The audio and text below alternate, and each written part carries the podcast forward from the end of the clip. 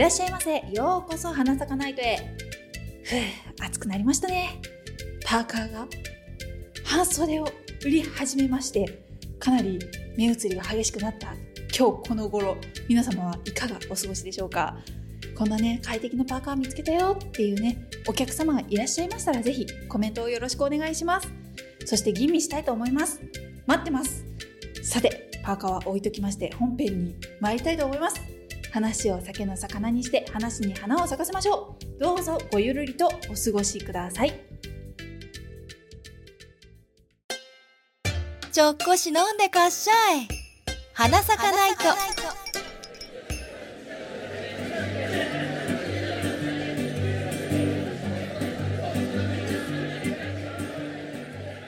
本日のお品闇と戦う者たちはい。始まりました。花咲かないと、はあ、パーカーっていいよね。はいスタッフの初代です。パーカーだったらどっちかっていうと長袖が好きです。スタッフの北川です。そうですね。女の人はなんか割となんだろう半袖ってなると結構がたいよく見えちゃうんですよね。そうですね。あのね、二の腕あんまり出したくない人うん。結構いると思う。いる。ヒットヒットあんまりなんだろう、シルエットとしても、ちょっとね、長袖のあのダボっと感がやっぱり、パーカーとしてはいいかなっていうふうに思っている。可愛いですよね、うん。あのダボとかなんか年中春でやってほしいって思うんですけど。昔は確かになんだ、半袖のパーカーも昔は着てたんですけど、うんわりかし若いイメージが強くって、あー確かに。それはありますね。うん、ん。10代くらいのイメージが強いから、うん。なんかね年齢いくとちょっとダボっとしたやつの方がいいかなっていう気になってしまう。確かに。しかもなんか最近女性のパーカーってちょっと丈が短いんですよね、ああはいあのスカートとかに合わせて丈が短くなっててあとハイウエストのズボンか。うんうんうん。腰の位置がねちょっと高く見えるのね。だからなんか全体的に短いなと思って。私のベスト位置はもうちょっと腰下かなと思いながら。探してしまうことがすごいあるんですけど。ああはい。なるほど。あれは何なんですかね？そこはもうやっぱり着こなしというか、はい。それにね合わせるボトムスとかをどういうふうに着るかっていう。うん。はもうあとはもう流行り？あーあれか？急にね長いのも来る時が来るかもしれないよ今後。確かに。確かに長長すぎるやつは嫌だな。流行って巡り巡りますからね。そうですね。今だってロング流行ってますもんね。あ本当に？なんかあの、はい。今年カーディガン、はい。ちょっと上に羽織るものを友人にプレゼントしようとした時に、はい。カーディガンを考えてたの。はい。でも短いやつしかなくて 私はロちょっと長めのやつがいいなって思ってたのに。短いみんな短いよって思ってたからさわりかしショート丈の方が着てんのかなって思ってたけど、はい。ロングですかね。あの上はあのショートなんですよ、うん。うん下がロングなんですよ。下がロング？あの下あのスカートとかがロングはいはい。はい。なんでなんだろうショートショートに合わせられるようにみたいな感じなのかな。シルエットとしてはちょっとバランスがね、いい感じですよね。そうですねあれ何ラインっていうの？X ラインっていうのがある。っていうのかな。A, A か X ですよね、あれ。スカートのみだと、まあマキシまではいかなくても、うん A ラインまで広がらないしあれなんて言えばいいんだろうね。愛ではないよなってちょっと思っちゃうんですよね。などういう形なんだろう。だから本当にパーカー着るの悩むんですよ。うんうんうん。確かに。本当に。どうにかしてくれ。でもね可愛いパーカーいっぱいあるんですよ。うん私には甘すぎるなって思うこともある。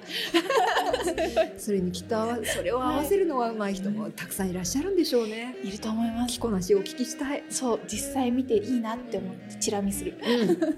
はいそんなパーカーお待ちしてます。お待ちしてます。5月中旬。まあ5月テーマ闇今回はですねあの書籍ですよ。また書籍ですよ。はい。っていうか闇系が多いんだよ。どうしても。初代さんの好みでそうなっちゃうのかな？んでしょうね。なんかミステリー探してると大体闇闇ってる。なうんうんうん。あの少年漫画でも大体なんか闇の人物が何人かいたりするので、うん。結構押せるものがいっぱいある。そうですね、ミステリーといえば謎ですからみんな謎抱えてるものがあったりするし。そう。抱えすぎている いやーねこんなに多いと悩んじゃうよ。そんな中で？そんな中で一冊。ははい。い、えっとこれはねいつかやりたいなと思ってたんでチャンスをね待っていた。これは。はい、はい、今回はですね、えっと、週刊少年マガジンで連載していた、えー「探偵学園 Q」という作品をですね今回はお話ししていきたいなと思っております。懐かしいですね。はい。本当懐かしい。あれですよね。あの神木くんとかがされてたので神木隆之介さんマ、ははい、実写もアニメもしてましたい、ね。そう。要潤さんとかされてて、いやぴったりと思いながら。ちょっとあのオタッキーなところがありましたけど、うんうんうん。あの秋葉が舞台だったので。アニメ版はね、はい。尾形めぐみさんだった。そう。そうかっこいい Q はいい声と思いながら。どっちも最高じゃないですか。ドラマも実写も。本当に。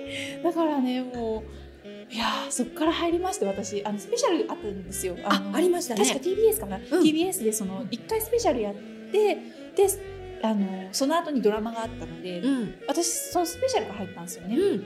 でそこから知ってドラマ知って「よし原作あるんだ。読んでやろう」って言って読んでまんまとハマったやまんまと。いいファンだな。つそうまんまとやられた でしかもあのドラマとあの原作どっちがいいって聞かれた時に「あごめん原作」って言いたくなっちゃう。そでもねどっちも好き、うん。どっちも好きです。あのなのでどっちも今日はお話できたらなと思っております。はい。ただ残念ながらちょっと原作寄りになっちゃった。うんうん。取り上げる部分がねちょっと原作にしかないんだ。そう。残念。や闇の深い方へ。そう闇の深い方へ。深くなるのが後半だったんだね。うん。そう。だからねちょっとね今回は楽しく取り上げたいと思います。はい。はい、えっと探偵学園 Q ですね。えっと漫画はですね佐藤文也さんが書かれていて原作が天城聖丸さんっていうあの木林さん木林真さんという方が書かれてるまああのペンネームなんですいっぱい持ってるんですよこの人。そうですね。私は天城さんの方が馴染みが深いんですけど。ですよね、うん。で初め天城さんえあこの人木林さんって言うんだって知ってあのあなるほど。作品にめちゃくちゃ木林って出てくるのこの人のせいかと思って。あのこの「探偵学園 Q」もねあの作品の中に木林少年事件簿っていうあのカズマっていうあのパソコンが強い男の子がいるんですけども、その子が作ってるゲームのソフトの名前が木林少年事件簿っていうんですけどあれかと思ってはいちょっと納得しちゃったんですけど、まあそれぐらい作品に登場してくる方です。はい。そんなにしてるのかな。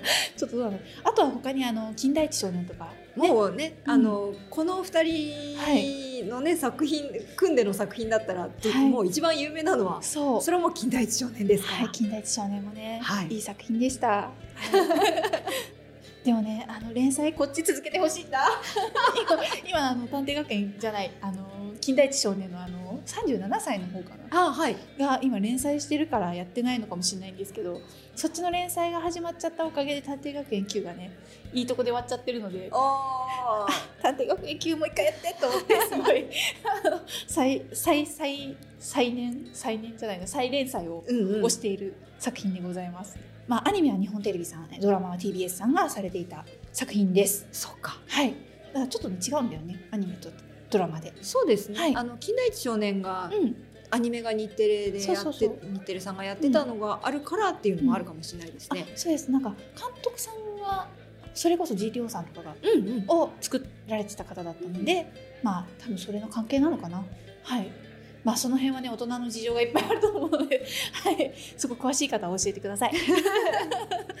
はい、えっとかなりあらすじね知らない方に向けてちょっとお話ししたいと思うんですけども、はい、探偵を目指す少年少女たちが日本で唯一の拳銃の形態を認められた、えー警視庁特別公認探偵ダン森彦が運営する探偵学園に通いながらダン森彦の後継者になろうと悪と戦いながら切磋琢磨するディテクティブミステリーコミックとなっております。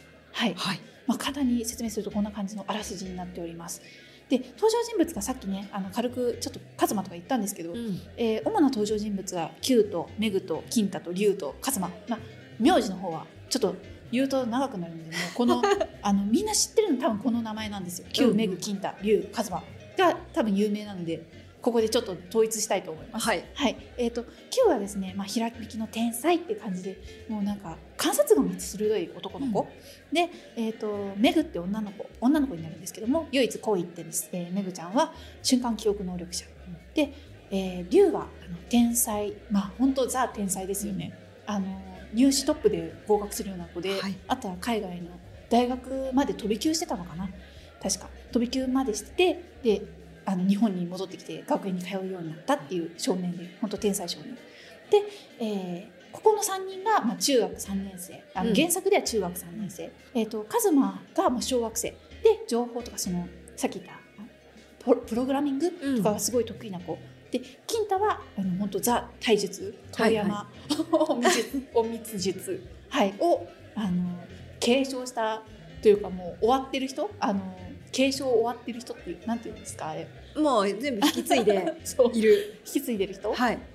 あの金太で高校生になります。はい。でちょっとね年齢はバラバラだけどもみんなねあのいいあのなんていうのタッグっていうか。チームというか。チームワークがすごいあのグループになっておりまして、この5人が探偵学園の中でもあの Q クラスっていうクオリファイドって言って資格を与えられし者って言ってダン探偵ダン先生の後継者になり得るかもしれないっていう人物を集めたクラスになります、他にその下に ABC ってあるんですけど、まあ、主に Q クラスだと A クラスしか出てこないので、まあ、たまにちょっと B クラスがいるみたいな。うんうん感じなんですけど主に Q, Q クラス Q あの英語の Q ね、うん。Q クラスと A クラスがあってあのこれが、えっとまあ、タイトルになっている探偵学園 Q という形になっております。はい。はい、で、まあ、ここねそれぞれのね能力めちゃくちゃ高いんですよね。おのおので本当事件自分たちで解決できていって中でも押せるのがその Q と龍のそのコンビ感。あ素晴らしいと思いながら。正直あの金太と Q も好きなんですよ私、うん。で金太とカズマも好きなんですよ、うん。だけどここが一番かな。龍と Q はい。ここが一番あのいいコンビです、うん。はい何よりなんかひらめきの天才で龍は本当に天才型のタイプなので、ん。二人が合わさった時は最強感がやばい。うん。とにかくやばい。解決未解決になりそうな事件もその2人が組んだら一気に解決に行くみたいな。そうですね。Q はなんか知識という面ではちょっとおバカなんですよね。おバカちゃんなんですけども。でも可愛いおバカさんです、うん。はい。なんかそれぞれの力を使って、はい。あのお互い協力し合ったら、あの素晴らしい真実にたどり着くみたいなそうそうそう。そういうタッグ感がある。タッグ感がやばい、うん。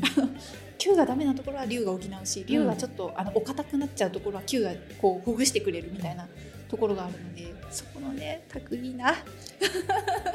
はい。えっとですね今回はねこのこのお話ねちょっとね闇の方に入っていきたいなと思っております。はい。でまあ、今回あの、まあ、簡単にそのどういうそのなんていうのか漫画なのかなってイメージしてもらうためにちょっとだけねあの公式の方に載ってるあのお話をちょっと載せたいなと思うんですけども、うん。あの天城さんがですねあのこの話を作るのにその登場人物がその成長していく漫画の面白さとミステリーの面白さを共に表現したいっていうふうにおっしゃっていて、はい。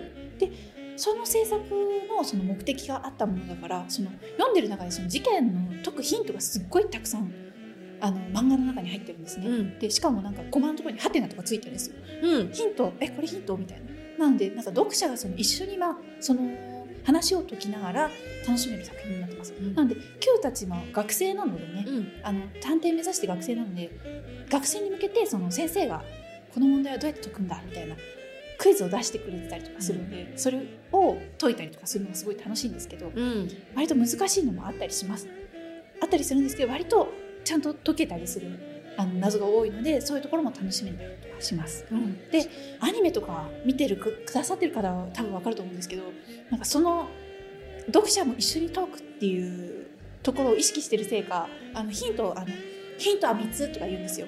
Q が、うんうんうんヒントは3つ1つはこれ 2, つはこれみたいな感じで言ってくれるんですよ、そのヒント明かした後にすぐに終わるんですよ。さあ次は次週だって。い うああそこそこもうと解けたのにそこみたいな。ところがあって。ちょっとね難しい、うん、読者参加型の そうそうそう。形だからね。うん。だからそういう展開が主です。だから割とね、楽しんで見てられる作品になってます。で、えっと、この話、まあ、どれもすごい展開楽しくてすごい好きなんですけど、あの Q クラスの事件うん。Q クラスが請け負った事件という中で一番好きなのはその金太のおあの幼馴染の家で起こったそのお話で、せ雪月花殺人事件雪月花ってあの雪につきはい。の雪月花殺人事件っていうのがありましてこの殺人事件がすごい23点するんですよ。話の中でね、展開が23点していくんでめちゃくちゃなんだろうこれ展開最後どうなんの？みたいな感じの あの内容がすごいハラハラ展開なんで。はい。見ててすごい楽しんでくる楽しいんですけどドラマではねそこすごい本当に大筋しかやってなくてむしろ金太の幼馴染っていうところもなかったかな確か、なのであの本当に大筋だけしかやってなくてアニメでもやってない内容なんですよ。そうか。はい。なので本当原作だけ。やうん。ってくれよと。思うところなんですよねでこっからね主にすごいネタバレ内容になってくるんであの飛ばしたかったらちょっと飛ばしてね。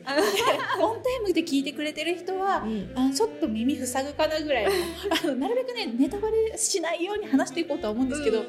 ちょっとないと厳しいところがあるので語れるのにね。あじゃあちょっと、はい。あのここはちょっとあはいれしようと思った方は皆さんあの、はい。今から鼻歌歌って。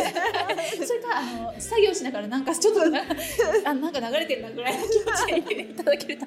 だと思います。はい。はい、えっとですね、まずですね、ちょっとこうこの環境みたいなもの、その学園っていうか世界観みたいなのをちょっと説明しなきゃいけないんですけども、うん。この学園たダン探偵学園のその創立者であるダン森彦っていうのはその犯罪組織とちょっと因縁があるんですよね。はい。でその因縁っていうのが冥王星というその犯罪をその計画立案する犯罪組織があるんですけども、はい。それがあのダン先生とちょっとね昔からのちょっと因縁がありましてそこはね、読んで バチバチしてるんですけども、そのたびたびね9クラスが関わるその事件に関与したりするんですね。うん。なんであの割と危機に陥ったりとか死にかけたりとかするわけなんですけどもそれぞれがね。はい。で、えっと、その中でその冥王星の幹部でケロベロスっていうあの犯罪芸術家、まあ、はい。犯罪コンサルタントっていうんですけど、がおりまして、はい。その策略のせいでその、まあ、今回の雪芸家殺人事件では竜の謎に包まれてた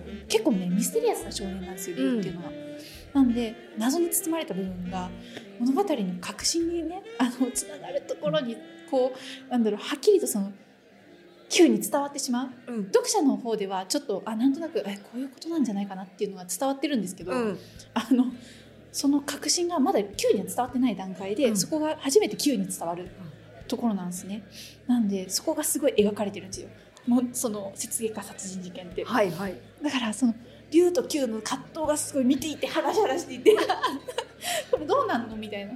ドラマを見てる人多分ねあのあのシーンかなって思うところがあると思います。うんまあ、あのケロベロスっていう人が出てきて、まあ、いろいろね言ってちょっと混乱させるんですけど、うんよりしなんか信頼とか信念とかがすごい試される場面ではある何せはい。10代前半の子たちですから。だって10ど思春期ですから。そう。1314ですよ、うん。絶対。あのなんか疲れたらそうかな純粋に思ってしまう世代ぐらっとね来るところとか迷うところとか多分たくさんあるんですよ。たくさんある。その葛藤が見ていて、ね、胸熱。そこがね大人の探偵とは違うところ。そうそんなこと言ってたって俺には関係ねえよっていう探偵ではない。ではない。そう それが成長なんだよ。そこが成長なんですよ。しかもねあのこれだけじゃないんだよ。あね。あのまあえっとこれはドラマにもいた。えっと金太の幼馴染にウコンっていう子がいるんですよ。うん。ウコンっていうキャラクターがいましてそのキャラクターあの漫画で新キャラとして登場するんですけどそれが結構可愛い。あの結構可愛いっていうか男の子なんですけど、はい。ウコンって男の子で、まあ、金太と同年代なのに高校生です、うん。高校生の子なんですけどもえっとまあこのキャラもっと出ないかなって思うんですけど。ボソッと言ったな。声声出してこ いやここで言っとけばなかなかっていうね。あのうそしたらもうちょっとした声出してこちょっと悪どいところ、好きです。はい、好きなんで出してねって言いたい、すごい。結構好きな人多いんじゃないかな、このキャラクター。ううん。あの、ウコンってキャラクターがいるんですけども、この子ですね、結構マイペースなんですけど、めちゃくちゃ天才です。はい。あの、本当頭いい、あの、竜タイプかな。ああうんで、マイペースでちょっと、おっとりとまではいかないけど、天然ではあるけど、確信を持って罠を仕掛けてくるタイプ。どこまでが そう。あの天然のつもりかなみたいな。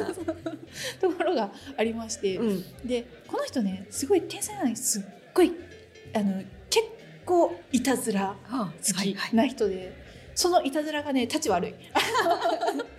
あのほぼ全員をヒヤリとさせるいたずらが好き。あの心臓に優しくない。よくないな まあ例で行くなら、うん。あの首吊りをする。あのみんなが入ってきた瞬間に首吊りしてる。フラフラしてる。とかうん手首がもげたっつって慌てさせると。かこれマジでしあの しかもそれが頭いいからうまいわけですよ。アメリカのドッキリ番組だったらもう大騒動になってるとこだよ。わわおって。言われるとこだと思う。後で怒られるやつ。そうそう。なんであのこれをここういう感じの子本当に、うん。天才だけどこういう感じの子、で Q みたいなちょっとあの天然さがある立ち悪いな。そう。だからね正直 Q たちと絡めてほしい。Q と龍の間に入れてみてほしい。そこのねそうね。そう今回ねそこの葛藤がなかったんですよ。うん。むしろそのウコンがその頭がいいでしょっていうのをズバリと言い当てちゃうみたいなシーンしかなかったのでもっと絡めてよ どっちかっていうと金太との絡みの方が多いうん。ななんであのそこがね今回まあでもケロベロスのせいだから あの葛藤あの葛藤があったから仕方がない、仕方がないとはいえ で最後の方にねちょっとだけちょろっとだけ出るんですけど、うんその漫画があのこの事件が終わった後にうん最後に、最終回やらへんですごいちょろっと出るんですけどそれでもねあのさらっと出るだけなので、うん。あの少ないと思ってファンとしては。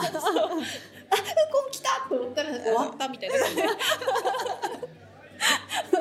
感じで終わります。なんで？ってやつですね。そうですね。本当になんでって思うやつ。であのまあそれでもねあの A クラスのメンバーがいるんですよ、うん。A クラスのメンバーって本当エリート集団なんですよ、ん。あのハーバード大の心理学取りましたみたいな人だったり数学オリンピックでチャンピオン取りましたって人だったり IQ120 まあこの人はちょっとほっといていいか。なまあほっとかれたよ。あのねあのちょっと男ポッケキャラみたいなはい。でその人とかあとはマンジシャンとかあのミステリー作家。うん。すごい高校生でミステリー作家みたいな子がいたりとか合気道の達人がいたりとか、うん。頭がいい。だから本当エリート集団みたいな人たちであの真面目なわけですよ皆さん。はい。その中でウコンがやらかす。手もげたって言える。もう大騒ぎですよね。真面目だから救急車救急車ってなるわけですよ。かわいそうだけどその瞬間すっごい見たい。それがねイメージ図で図でしかね描かれてなかったの。実際にやってほしい。そう実際に見たい。読者は見たい ここはねすごい見たいなって思ううん。キャラクターがねこの事件で出てくるわけですよ。でしかもすごいキーパーソン。はい。はい。すごいキーパーソンの男の子なんです。なんで本当あとはね金太の彼女になりかける子が一人いる。幼馴染の、ね、女の子が出てくるんですよ、その子もすごい可愛いんだ。忍びみたいな子がいるの。金太周辺はい。につぼりまくってるんだね。そう。あ金太と思いながらもっと金太の活躍の場面に出してほしかった。っていう子がすごいいる。うん。おじいちゃんも押せる。金太のおじいちゃんかなあれは。祖父がいるんですけどその人も押せる。はいそういうところもね押せるお話なんです。はい。はい。でまあそれでもねあのこのあの正義の中でもうん。あのやっぱ悪って大事じゃないですか。はい。こういうところがいるからほらやっぱね盛り上がるわけですよ。そうですはね。い、中でもねあのいっぱいいるんですよ。ゆりえさんとかねいっぱいいるんです、うん。あのハデスさんとかいらっしゃるんです。いるんですけどその中でもねやっぱさっき言ったケロベロスさんがね私うん。推しなんですよ、はい。やっぱイケメンなんですよこの人。は やってる人がねじゃあしょうがないな。そう。やってることがねスマートかつねあの、かっこいい。あの金田一少年あのドラマで出てこなかったからちょっと残念なんですけど、うん。あの金田一少年見てる方はあのイメージしてもらえると分かるんですけどあの地獄のくずくぐつしっているじゃないですか、はい。すごい噛んだけど。高藤さんです、はい。あんな感じです。いやー高藤さんそうタイプじゃしょうがないよね。かっこいいってなる。わかるわかる。かっこよかった。それがあの犯罪コンサルタントとしてい。るわけですよ。このペロベロスさん、はい。でこの人がじゃんじゃん活躍しだすのがこっからなんですよ。ままさにこっから。はいはい。一回その竜があの刺されるシーンがあるんですよ言っちゃえば、あのケロベルスがかけたそのの呪い呪いっていうか催眠術うん五催眠っていう催眠があるんですけど、その催眠がそのの影響であの謎を解いた人を刺せっていう催眠がかかってた時があってはい。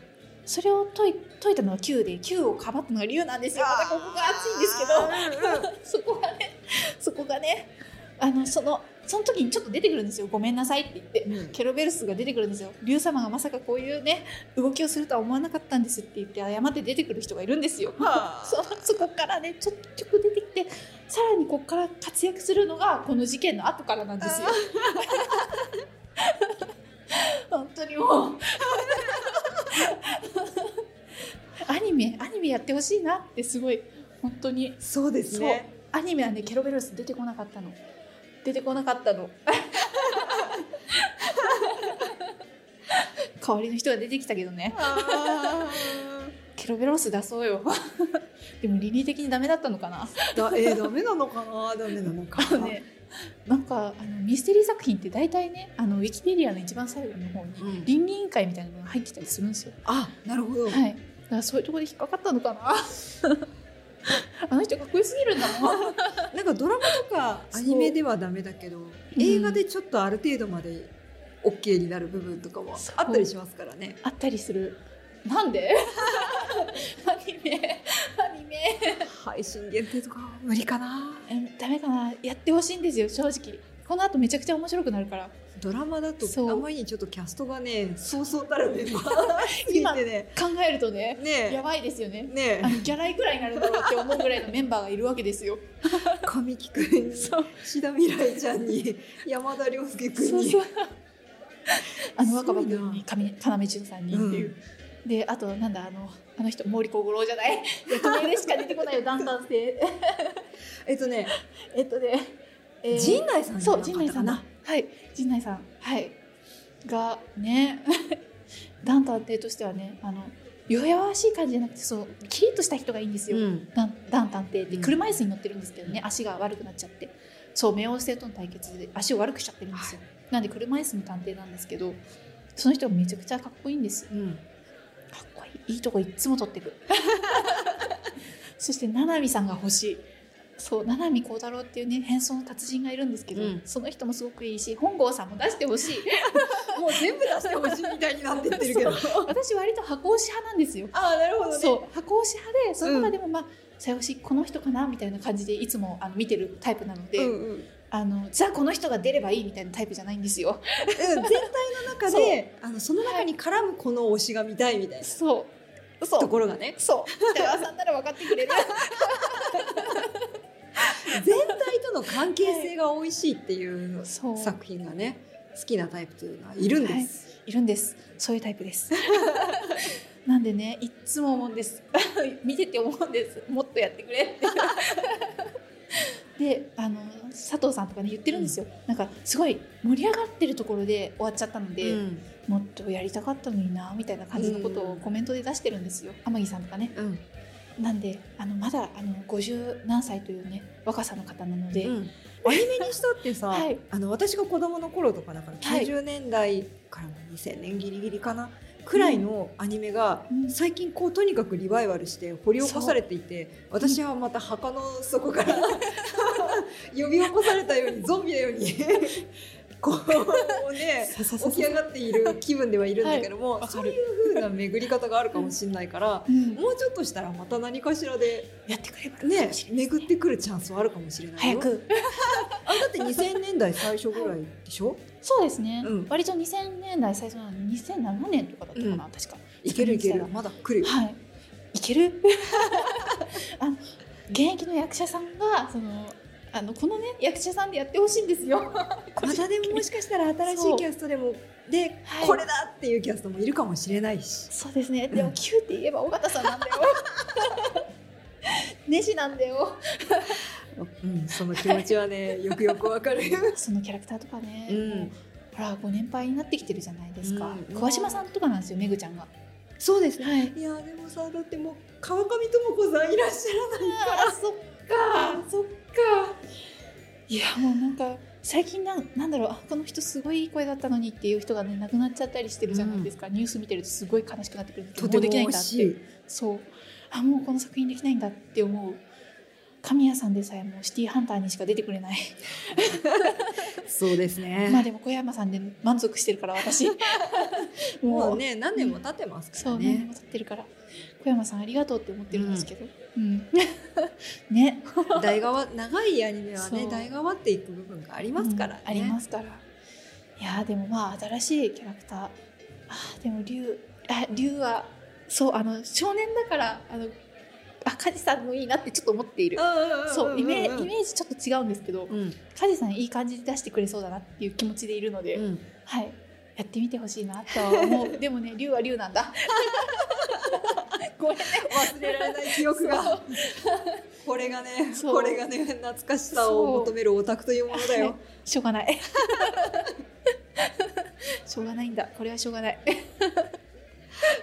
だからついでくれてる役者さんはすごい大変だなって思ってます、はいまあ私ケロベロスが推しなんです。だからねあの後半やってほしいなってすごい思って。るそうですね。また、はい。あの続編として、はい、前回やったのはねアニメ版オリジナルとしてあの原作が続いてたので、うん。アニアニメ版オリジナルとして出してたところがあるのであんま原作に沿ってないんですよね、うん。関係性は沿ってますけどやってもいいと思うんだ。ね。ちらり。はい。あの今日はねあのまあねたくさんね言いました。はい。とりあえずねあの ウコンとケロベロス出してほしい。ってことだけお伝えしたい。強い希望。はい、そしてね漫画はね残念ながら今ね売ってるところが少ないんだ。あのーネットはまだギリギリ。だけど LINE 漫画で今、うん。あのほぼ無料で見れます。はい。はい。無料で見れますのでぜひぜひあの気になる方はね後半から読んでいただければ、はい。前半から読んだ方がいいとは思うけどああでも一気に 読んじゃうかも、読めると思う、ね。あれは。あのちょっと時間かかるけどね分量多いから。お多いから大変なんだけどもすごい面白いからサクサク読めちゃうから。長く楽しめるというのはとてもいいことだよ。12巻で終わらないで。この先の続刊を23かな心から願って。はい待っておりますはい、なんでね、スペシャルとかもあるからね。うんはい、すごい楽しみにしております。はあ、リバイバルしてほしい。はい、高藤さんのね、手際が鮮やかなんだ、引き際が。はい、というわけで、はい、今回ね、あの、紹介させていただきましたのは。週刊少年マガジンで連載してました。えー探偵学園 Q をお話しさせていただきました。ぜひぜひ、あの、見てみてください。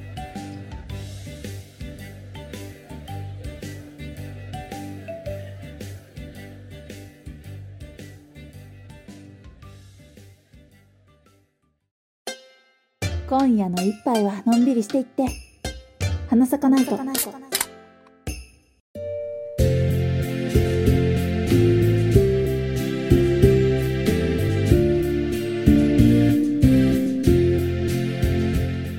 日はここまでとさせていただきます。えー今週も楽しんでいただけたでしょうか。次回の営業日は5月23日24時からの営業です。次週もお待ちしております。花咲かナイトでは感想やお問い合わせそして毎月のテーマに沿ったメッセージをホームページとツイッターにて募集しておりますリスナーの心の叫びを聞く花咲か企画花咲かに吠えろも募集中です詳細は花咲かナイトのホームページでご確認くださいそしてですね6月のはい。テーマはい。はいは古い古いんです。でもね古いって悪いことだけじゃないのでそうですね。ずっと残っていく伝統のものとかもありますし、そうですね。思い出も残っていくけど古かったりもしますし、うんいろんなものはあるありますね。うんあの、なんだっけ、世界遺産とかそういうの古いって言いますよね。そうですねある意味古いジャンル。うんうん古いジャンルそだけどずっと残していけるなら残していきたいなとう。かそうそう。思う思いますね。まあもちん。ろんあの妥協したいもうこれはいらないっていう 考え方ももしかしたらあったりするかもしれないけれど古い慣習ですね。ねうん。女はお茶組。いろいろあるいろいろあるから、そこありますねはなくすべきところもあるし、はい残したいものもあるしある思い出になってるものもあるありまそんな。古いものについていろいろとうんお話をね、お聞きしたいなと思いますので、出てます。はい、はい。花坂までご応募ください、お待ちしております。待ってます。はい、締め切りはですね、6月3日金曜日24時締め切りとなっております。ご応募ください、お待ちしております。待ってます。3日ですよ。はい、そしてですね、5月は5週目がございます。そう。今回ね、お知らせ盛りだくさんなんだ。5週目あるの。まだね、もりもりあるんだ。余計なこと話しちゃいけなかったかな。いや、大丈夫。大丈夫だ。そう、5月、はいまず5月30日ですね。はい火曜日30日はい。5週目特別企画、はい。今回もやります、はい。花坂スペース飲んだくれたちの宴。はい。やります。また。お酒をね また飲みながらい。30分間、ツイッターのスペース機能でね、はい。ちょっとうだうだと好き勝手にまあ本放送と何が違うんだって感じではあるんですけど 確かに。お話をしたいなと思っております、21時からですね5月そうですね。30日21時から21です飲んだくれをはい。したいと思います。してうだうだと好きな話をはい。したいなと思っておりますので、あのちょっと時間が空いた方とかはい。家事の合間とかうん。聞きに来てくださると嬉しいです、お待ちしております。待ってます。はい、はい。割と会話が成り立ってるようでなって成り立ってない時がある。ね。飲んだくれたちの宴でございます。はい。好きなお酒の話するなり、はい。あの本当適当に、はい。本当に自由に喋ってるので、ね。あの今回のその本編よりかは割と自由度が高い会話になっております。そうですね。はい。ぜひお楽しみください。はい、もうさっき、はい。どっかにぶつけたとかいうそういう話かもしれないし。あの帰ってくるのにめっちゃ汗だくになった。という話もする。かもしれない。はい、待っております。待っております。はい。というわけで、はい、今回はねお知らせここだけじゃない、はい。はい、えー大事な大事なはい、お知らせが、大事なお知らせが一個ございます。はい。はい、えー今回ですね花咲かないともうこの6月末で、えー、3周年まあ4周年になるのかなあれではい。はい。なるんですけどもはい。このね6月末をもちまして花咲かないとは、えーこちらで営業終了とさせていただきたいと思います、えー最終日がですね6月27日となっておりますのでまあここが最後となりますがぜひぜひ最後までお付き合いいただければと思います。はい、そこまでね好きか、はい。私たちもまた好き勝手に本当に好き勝手な放送をやりたいと、はいやらせていただきたいと思いますので、そこまで来てもらえるととても嬉しいです。もうね本当ね YouTube になってから好き勝手やってます。で も、ね、ありがとう。三三年間ぐらい、結構いろいろやってたから。や。ってましたね、うん、なんかきら 決まりにととらわれながらもコロナになったやべえってなって自由にやってもいいじゃんってなって、うん。自由になった番組ですけども、うん、まああくまで声で楽しんでもらえる番組ということで4年が続きましたが長かった。長かった。思いのほかいろいろ。ね。でもあっという間だった気もするし、あ好きなことしか喋ってない。だってまだ多分喋り足りないとこはあるけれど、とりあえずここで一旦、はい、一旦ね、はい。締めくくりたいと思います。はい、はい、えー最終日は6月27日、えー、と今 YouTube、ポッドキャストに上がっている内容に関しては、えー7月末まで、あのー公開とさせていただきますますのでぜひぜひあのそれまでにねあの過去放送とか楽しんでいただければと思います。はい、あのお待ちしております。お待ちしております。あのコメントね。こんなことあったねっていうコメント待ってます。最終日にねそういう話もできたらなっていう話してるんですよ。そうですね、はい。もういろいろ何やろうかはい。ねっていう考えながら、最終日は割と自由にやりたいなと思ってます、何するか分かってない。